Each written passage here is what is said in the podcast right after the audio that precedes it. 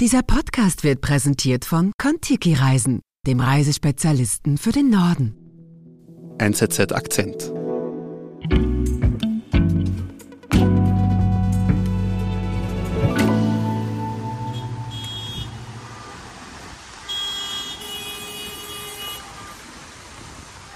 Es ist der 7. Juli in Berlin, morgens um 8 Uhr, mitten im Berufsverkehr.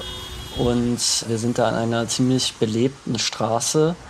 Und da setzen sich auf einmal einige, vor allem junge Leute mit orangenen Warnwesten bei einer Ampel auf die Straße und rollen Transparente aus.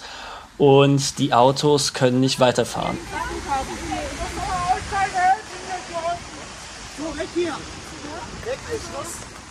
Und es dauert nicht lange, da steigen die Fahrer aus, schreien die Leute in den Warnwesten an, versuchen sie wegzuzerren. Einige werden dann auch weggetragen und einige andere, die kleben sich die Hände an die Straße und sind dann dort fest. Diese Leute in den Warnwesten, das sind Klimaaktivisten der sogenannten letzten Generation. Kaum eine Protestbewegung hat so viel Aufmerksamkeit in so kurzer Zeit bekommen für ihre Aktionen, vor allem in Deutschland. Und der letzten Generation ist fast jedes Mittel recht, um auf ihre Anliegen aufmerksam zu machen. Teilweise gehen sie für ihre Überzeugungen sogar ins Gefängnis. Auch Carla Rochel saß schon im Gefängnis für ihren Einsatz für die letzte Generation. Sie ist mittlerweile zu einem der Gesichter der Bewegung geworden. Deutschland-Redaktor Revert Hoffer hat sie getroffen. Revert, sag mal, hast du Carla Rochel im Gefängnis getroffen? Nicht ganz. Ich habe sie nicht im Gefängnis getroffen, sondern in ihrer Wohnung in Berlin, in Berlin-Neukölln genauer gesagt. Und da wohnt sie in einer WG und in der Wohnung, das ist eigentlich so eine typische Studenten-WG. Im Flur stapelt sich der Glasabfall, im Wohnzimmer ist es recht unordentlich und da haben wir uns in ihrer Küche getroffen und etwa zwei Stunden unterhalten.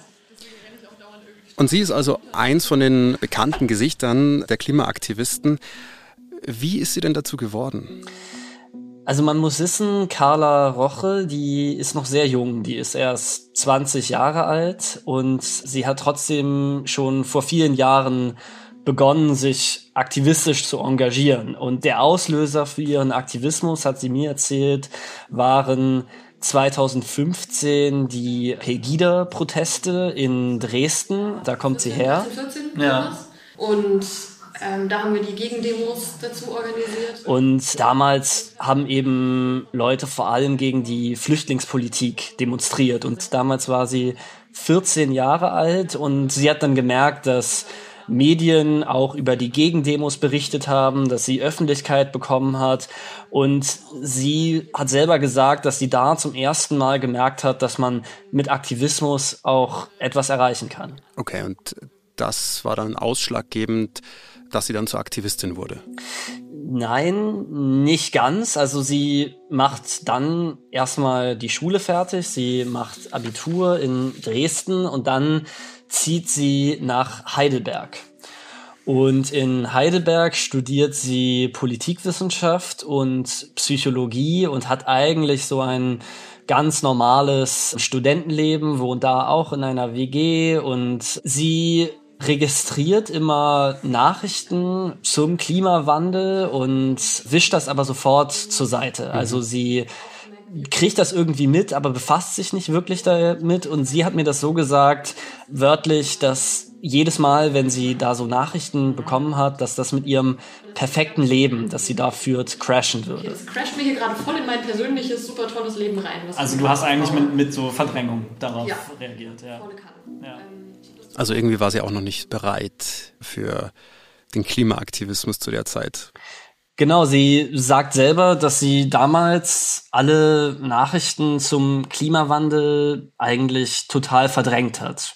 Und irgendwann meinte sie, ging es einfach nicht mehr. Also sie konnte das nicht mehr verdrängen. Sie hat sich so ohnmächtig gefühlt, mhm. meinte sie, und sie wird immer verzweifelter und diese Verzweiflung, die ruft bei ihr sogar körperliche Reaktionen hervor. Also sie hat mir von einem Moment erzählt, wo sie mit ihren Mitbewohnerinnen in Heidelberg im Flur in der Wohnung sitzt und sie alle geweint haben, mhm. weil sie Angst hatten, dass es eben jetzt zu Ende geht mit der Welt, mit wegen des Klimawandels. Sie hat sich gefragt, ob nicht wir alle gerade alles verlieren und dagegen gar nichts tun können. Wir sind, wir sind richtig am Arsch. Wir verlieren gerade alles, was mhm. wir lieben.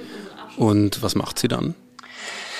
Im Sommer 2021 hört sie zum ersten Mal von der letzten Generation und da geht sie zu einem Vortrag dieser Klimaschutzbewegung. Und die letzte Generation, das ist eben eine wirklich radikale Klimaschutzbewegung. Also einige erinnern sich vielleicht noch an Fridays for Future und die letzte Generation, die setzt tatsächlich noch einen drauf. Also es gibt sie seit 2021 und die finden eben, dass so Demos und Klimastreiks, wie sie Fridays for Future organisiert haben, viel zu wenige Ergebnisse bringen allgemein in der Politik viel zu wenig passiert in Sachen Klimaschutz und die wollen eben mit wirklich sehr provokanten Aktionen wie zum Beispiel diese Blockaden die Regierung dazu bringen, endlich etwas Substanzielles gegen den Klimawandel zu tun. Und mhm. ganz konkret haben sie in Deutschland zwei Forderungen. Sie fordern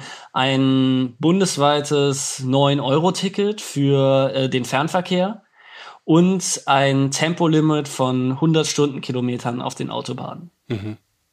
Jetzt ist ja der Name letzte Generation doch recht speziell. Ähm, woher kommt denn der?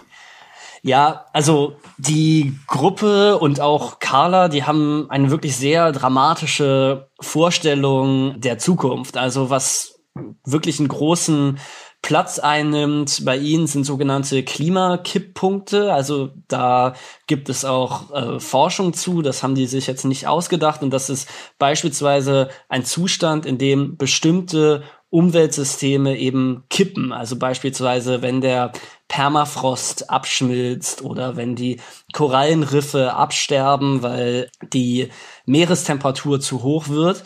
Sobald eben diese Umweltsysteme kippen, befördern sie die Erderwärmung noch mehr und es wird ein Prozess in Gang gesetzt, wo dann sogenannte Todeszonen entstehen, wo mhm. niemand mehr leben könnte und die letzte Generation, oder auch Carla geht dann davon aus, dass es eben zu Kriegen um knappe Ressourcen, die Wasser kommen, Bürgerkriegen, Migrationswellen und dass wir also wirklich auf eine apokalyptische Situation zusteuern und Sie nennen sich eben so die letzte Generation, weil sie die letzte Generation sind, die diesen Prozess noch aufhalten kann, und zwar jetzt und nicht morgen oder übermorgen. Okay.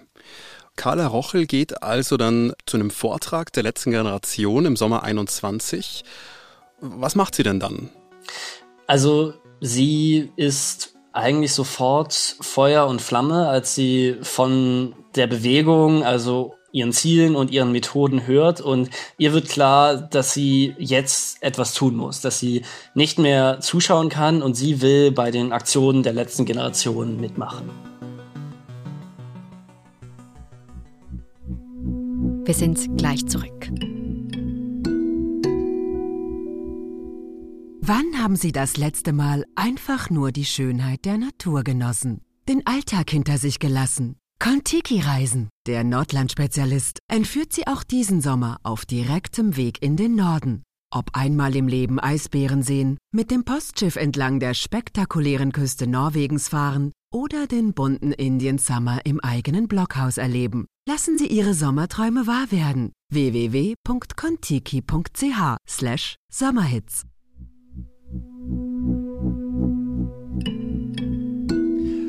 Gut, also Carla Rochel entscheidet, sie will bei der letzten Generation mitmachen. Und was macht sie dann? Sie entscheidet eigentlich von einem Tag auf den anderen, dass sie ihr Studium abbricht in Heidelberg. Mhm. Sie hat mir gegenüber gesagt, dass man eigentlich Studienabschlüsse und Jobs sowieso in die Tonne kloppen könnte, wenn die Politik so weitermacht, wie sie gerade weitermacht. Und sie geht nach Berlin. Sie zieht aus aus ihrer WG in Heidelberg und zieht in die WG, in der ich sie getroffen habe, in Berlin. Mhm. Und das ist auch die Zeit, Anfang 2022, so im, im Frühling, wo die letzte Generation richtig aktiv wird. Und spätestens ab dem Sommer wird sie in der breiten Öffentlichkeit bekannt durch wirklich spektakuläre Aktionen, also dass sie zum Beispiel Kartoffelpüree oder Tomatensoße gegen ähm, Kunstwerke werfen. Also Van Gogh und Monet sind die bekanntesten Fälle, wo die Aktivisten in Museen gehen und Kunstwerke beschmieren, sie blockieren blockieren, vor allem in Berlin und München Straßen und dann auch Flughäfen. Mhm. Und Carla Rochel, die macht da mit. Wie oft warst du schon bei so Blockaden dabei? Weißt du das? Ich habe aufgehört zu zählen, aber ich würde mal schätzen, so 40, 50. Sie macht da mit. Sie hat mir gegenüber gesagt, dass sie sich wohl schon 40 oder 50 Mal an Straßen festgeklebt hat. Und sie erzählt mir dann auch, dass das manchmal richtig gefährlich werden kann. Das heißt? Ich war vor zwei Wochen hier in Berlin auf der Straße vor dem Hauptbahnhof. Mhm. Saßen wir da. Ja, sie hat mir von einer Aktion erzählt, wo sie vor dem Berliner Hauptbahnhof auch eine Straße blockiert haben. Und da hätte ein Autofahrer vor ihr erst abgebremst mhm. und dann nochmal plötzlich Gas gegeben, bis er kurz vor ihr angehalten hat. Also wirklich so kurz, dass er ihr Knie berührt hat und sie leicht nach hinten geschoben hat. Und da hat sie wirklich kurz gedacht, dass es das jetzt war. Also, dass der Typ sie überfährt. Okay, und sowas macht ja nichts aus. Ja, also sie war natürlich in dem Moment komplett geschockt, aber das ist natürlich jetzt ein besonders krasses Beispiel, aber ansonsten schlägt den Aktivisten natürlich auch viel Unmut, ja teilweise sogar Hass, also wie wir am Anfang gehört haben, entgegen.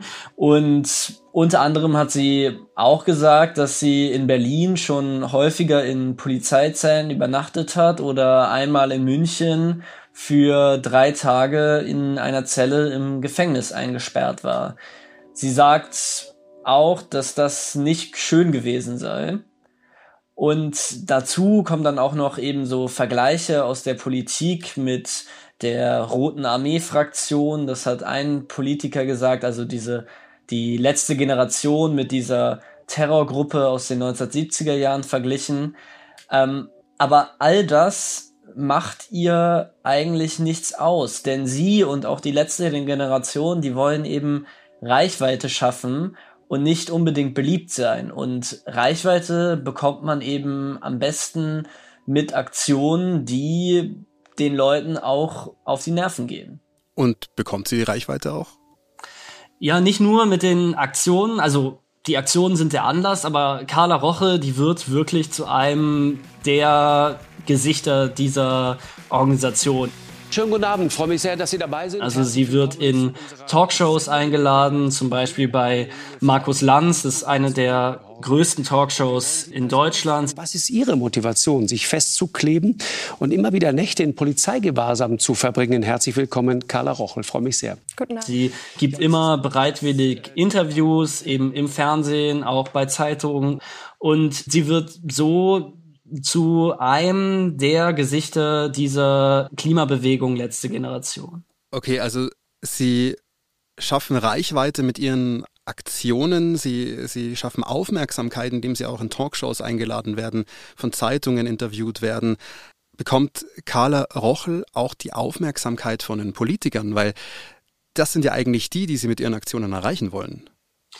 Also Aufmerksamkeit bekommt sie da natürlich auch, nachdem ähm, sie überall in den Medien war, sie und ähm, die letzte Generation, da müssen sich die Politiker auch irgendwie dazu positionieren. Und ich hatte ja bereits vorhin gesagt, dass die einige Politiker sie mit der RAF vergleichen und andere nennen sie auch Kriminelle, die letzte Generation und auch Bundeskanzler Scholz, der verurteilt die Methoden dieser Bewegung. Und eigentlich ist das Echo doch so, dass viele Politiker sagen, sie gehen zu weit, auch wenn manche eben sagen, dass ihre Anliegen schon die richtigen seien, finden sie die Methoden nicht gut. Okay, also Sie sagen, Sie finden die Methoden nicht gut, das Anliegen ist das Richtige. Aber geht es denn jetzt zu weit, was die letzte Generation und Carla Rochel da machen?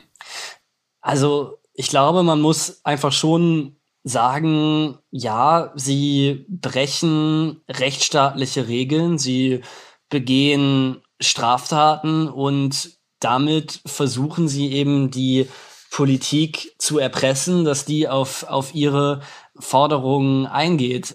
Man weiß eben auch nicht, wie radikal diese Bewegung tatsächlich ist. Vor einigen Tagen Mitte Dezember, da gab es Razzien in äh, mehreren Wohnungen von Mitgliedern der letzten Generation. Da stand der Vorwurf der Bildung einer kriminellen Vereinigung im Raum. Aber das, also diese Radikalität und dass sie eben auch mit ihren Aktionen die Regeln des Rechtsstaats brechen, das ist eben auch das Erfolgsrezept der Protestorganisation. Also nur weil sie so radikal sind, konnten sie auch so schnell bekannt werden.